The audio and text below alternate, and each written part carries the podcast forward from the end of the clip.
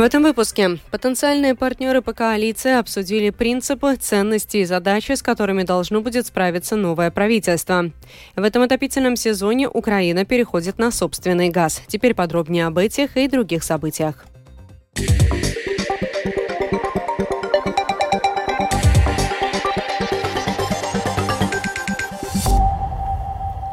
Потенциальные партнеры по коалиции из нового единства Союза зеленых и крестьян и прогрессивных обсудили принципы, ценности и задачи, с которыми должно будет справиться новое правительство. При этом министерские портфели пока не распределены. Этот вопрос обсуждается на неформальных переговорах. Более точная информация о составе нового правительства можно будет ожидать в конце этой и начале следующей недели. Подробнее в сюжете Михаила Никулкина. Потенциальные партнеры по новой коалиции договорились о проекте коалиционного договора и начали подготовку правительственной декларации, которая, по их задумке, должна быть максимально лаконичной и незапутанной. В приложении к декларации будут перечислены обязательства, в том числе те, что необходимо выполнить до конца этого года. В них, среди прочего, входят соглашения о бюджете на следующий год, вопрос о резком росте тарифов на распределение электроэнергии и мероприятия по ограничению инфляции. Среди долгосрочных задач продолжение начатых в сферах здравоохранения и образования реформ и ускорение темпов укрепления восточной границы. Об этом заявила кандидат на пост премьер-министра от Нового единства Эвика Сылыня. Мы все хотим видеть Латвию латышской, благополучной и инклюзивной европейской страной, которая продолжает развиваться в условиях климатических, технологических, цифровых и демографических перемен. Это могло бы быть одной из главных установок, которыми мы руководствуемся. Потенциальные участники новой коалиции еще не распределили сферы ответственности. Вопрос обсуждается на неформальных консультациях. Как считает представитель партии «Прогрессивные» Андрес Шуваев, прежде чем делить посты, необходимо определить задачи. Они должны отражать желание повысить доверие общества к правительству и Сейму.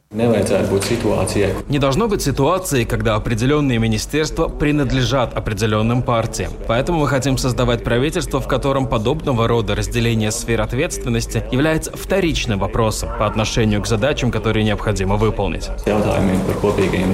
С позиции прогрессивных согласен и один из лидеров Союза зеленых и крестьян Виктор Свалейнис.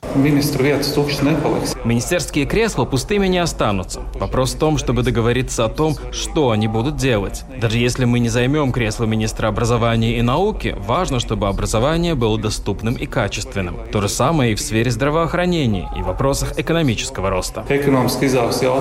Неофициально прозвучала информация, что новое единство, помимо должности премьер-министра, хочет сохранить и кресло министра финансов как должность, ответственную за государственный бюджет. Прогрессивные ранее уже выражали интерес относительно сфер благосостояния, здравоохранения и сообщения. При этом пост министра иностранных дел интересует и новое единство, и прогрессивных. Союз зеленых и крестьян готов взять на себя ответственность за Министерство земледелия. Напомним, что в соответствии с требованиями Эвики Сылыни, СЗК не будет претендовать на руководство Министерствами внутренних дел, юстиции и обороны. Это решение связано с тем, чтобы снизить опасения о возможном возобновлении влияния Айварса Лембергса, находящегося под санкциями США. Более ясная картина в вопросе распределения министерских портфелей ожидается ближе к концу этой недели. Официальные переговоры партий продолжатся в среду. Михаил Никулкин, Янис Кинцис, служба новостей Латвийского радио. Вот что на вопрос о том, можно ли надеяться, что правительство будет окончательно сформировано к середине сентября, ответил политолог Кристиан Розенвалдс.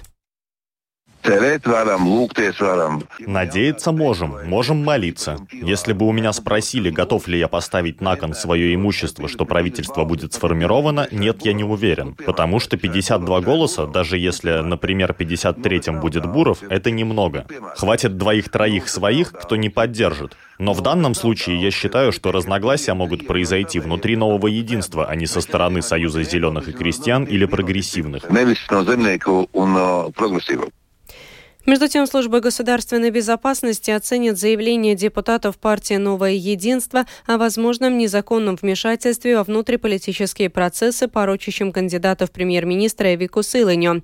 После того, как кандидатура Сылыни была официально заявлена на должность премьера, некоторые СМИ и соцсети подвергли критике ход ее карьеры. Например, Сылыня удостоилась критики в связи с тем, что во время ее пребывания на посту парламентского секретаря МВД не было завершено строительство инфраструктуры Восточной восточной границы страны. Параллельно были распространены сформулированные в виде вопросов и необоснованные фактами предположения о возможных прежних личных отношениях силы не с криминальным авторитетом и ее контактах с киноиндустрией для взрослых.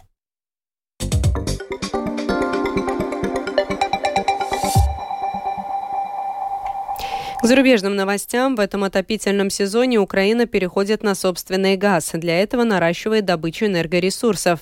Амбициозные цели украинского правительства – полностью избежать импорта природного газа. Какой объем газа необходим Украине, смогут ли запасы покрыть экстренные потребности в военное время и насколько активно работают украинские газодобывающие компании в прифронтовых территориях, расскажет спецкорреспондент Оксана Пугачева.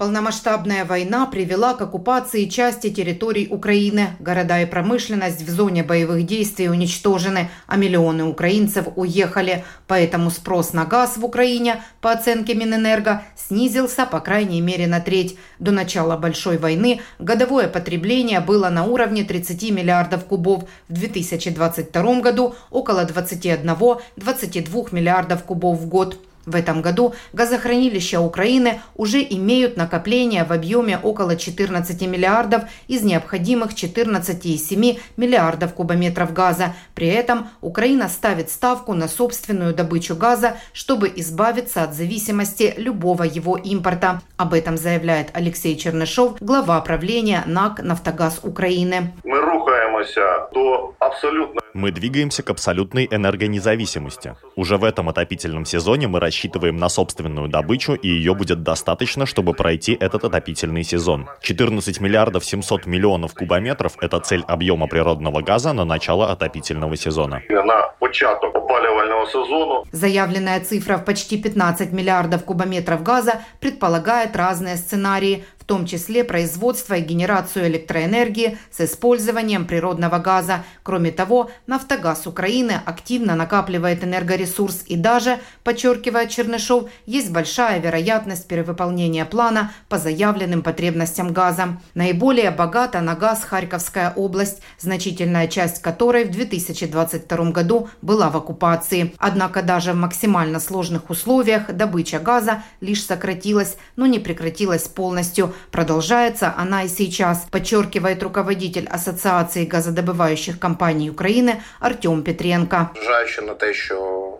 Несмотря на то, что россияне очень агрессивно воюют с Украиной, газодобыча сохраняется. Компании, несмотря на огромные вызовы, с которыми они сталкиваются каждый день, продолжают добывать газ, поставлять его, продолжают инвестиционную деятельность и капитальные ремонты, а также ограниченное бурение. Они делают все для того, чтобы добывать природный газ. Роблять все для того, чтобы видобувати природный газ. Украина добывает около 18 миллиардов кубометров газа в год. Правительство Украины точных цифр добычи публично не озвучивает. Во время войны эти данные скрыты. Однако известно, что в этом году объем добытого газа планируют увеличить до 8% к объему прошлого года. Оксана Пугачева, специальный украинский корреспондент служба новостей Латвийского радио. Правительство Украины грозит подать иск на Европейский Союз, если после 15 сентября не будет отменен запрет на ввоз зерна и ряда других сельскохозяйственных продуктов в приграничные страны. Как известно, по требованию Польши, Венгрии, Словакии, Болгарии и Румынии, Европейский Союз ввел временные ограничения на ввоз украинских сельскохозяйственных продуктов в эти страны. Через их территорию эти продукты можно лишь провозить транзитом. Подробности нашего корреспондента в Брюсселе Артема Конохова. Руководство Украины считает неприемлемым возможное продление ограничений на ввоз их зерна, кукурузы и нескольких других сельскохозяйственных продуктов в Польшу и другие приграничные страны. Как сообщает издание «Политика», Украина грозит подать иск против Европейского Союза во Всемирную торговую организацию, так как, по их мнению, продление временных ограничений противоречит соглашению о свободной торговле между Европейским Союзом и Украиной. В свою очередь, Польша и Венгрия настаивают на том, чтобы Брюссель продлил запрет на реализацию украинских сельхозпродуктов на своей территории. Об этом недавно в очередной раз заявил глава канцелярии премьер-министра Венгрии Гергер Легулис.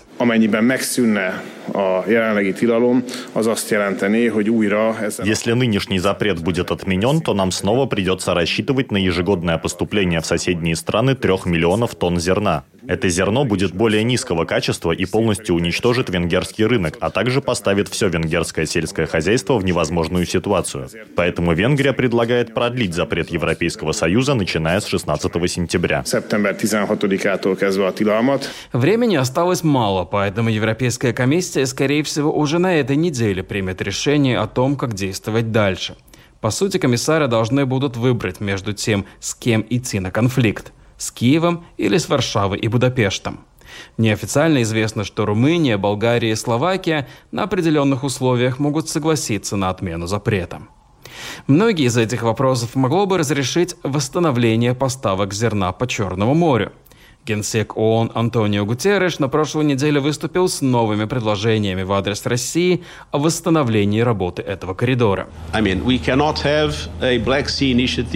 Мы не можем себе позволить Черноморское соглашение, которое работает от кризиса до кризиса, от приостановки до приостановки. Нам нужно что-то, что работает и работает на благо всех.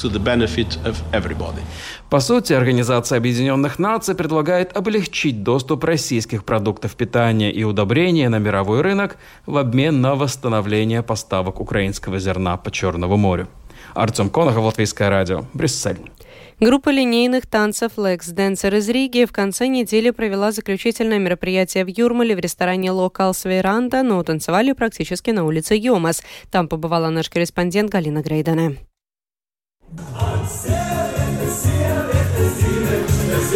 Это необычно, весело и празднично, когда человек 70 выходят на улицу и синхронно танцуют все вместе, повторяя шаги и движения. Группа в следующем году отметит свое 15-летие и уже с мая начнет танцевать в Майоре снова. Каждый раз к рижанам присоединяются группы линейного танца из других городов Латвии. Руководят группой учитель танцев, а по совместительству судья – это его хобби, Гунтер Стурис и его жена Диана Стуре. Много-много много танцоров, которые танцуют линейные танцы, приезжают сюда, и мы танцуем. Тут приезжают из Кулдыги, из Талсы, Бауски, Дуабеле. В этом году мы танцевали два раза в месяц. У нас есть и пенсионеры, есть молодые люди среднего возраста. Линейные танцы, их может танцевать в любом возрасте. И даже не нужно партнера. Очень много женщин, вы же видите, приходят и танцуют отдыхают, забывают о всех проблемах. Мне сказали, что самому старшему участнику 90 лет. 90 с чем-то, с 90 хвостиком. с чем-то, с хвостиком. Да, танцор Айна Алксна. Она была, уже уехала, но она танцует. Я пообщалась с участниками линейных танцев. Это танцы, в которых не нужен партнер, которые объединяют людей разных и профессий, и занятий. Это и вид спорта, и образ жизни, и веселое времяпрепровождение. Гонтес. Почему вы в этой компании веселые? Все хорошие люди, хорошая музыка. А надо долго учиться танцевать? Ну, как кому? Другому дано, а другому надо приложить усилия. А вы сколько лет танцуете? Да, я не знаю, всю жизнь. У вас такой ковбойский вид, ковбойская шляпа. Ну, это кантри, кантри, line dance. Ну, в Америке танцует, здесь танцует, везде танцует. Ну, я, я здесь впервые. Шаги надо знать. Надо научиться, можно с дамой, можно один. Это не только искусство, но и ты сам себя поддерживаешь. Знаете, как надо, ну, стою. Я не такой, а... Да, не, не такой сгорбленный. Да, а... да точно, да. Такой, Сколько вам лет? За 70. Ресторан «Locals Веранда» выставил для танцоров презент – большой торт со свечами, говорит руководитель ресторана Янис Плоныш. Поскольку у нас заключительное мероприятие, и у нас традиция такая, что мы дарим танцорам красивый, вкусный медовый торт. Там что-то написано? Обязательно. Что мы написано? благодарим танцоров за красивые танцы этим летом. Итак, группа Lex Dancer продолжит свои уличные танцы в мае, а в течение года они принимают участие в разных кантри-фестивалях и приглашают желающих присоединиться. Информация в фейсбуке Дианы Стуры. Галина Грейдена, служба новостей Латвийского радио. О погоде в завершении. Завтра по Латвии сохранится преимущественно облачная погода без существенных осадков. Ночью и с утра по отдельным районам туман. Ветер юго-западный, южный до 7 метров в секунду. Днем на побережье до 10 метров в секунду, а во второй половине дня порывами до 16 метров в секунду. Температура воздуха ночью составит плюс 12, плюс 17 градусов. На востоке Латвии от плюс 9 до плюс 13, а днем ожидается от плюс 18 до плюс 23 градусов. В Риге будет облачно после полудня с прояснениями, без значительных осадков. Ветер юго западный, южный до 7 метров в секунду. Этой ночью в столице будет плюс 13, плюс 15 градусов, днем плюс 21, плюс 22. Медицинский тип погоды второй благоприятный. Это была программа «Сегодня в 19, 4 сентября». Продюсер ведущая выпуска Екатерина Борзая.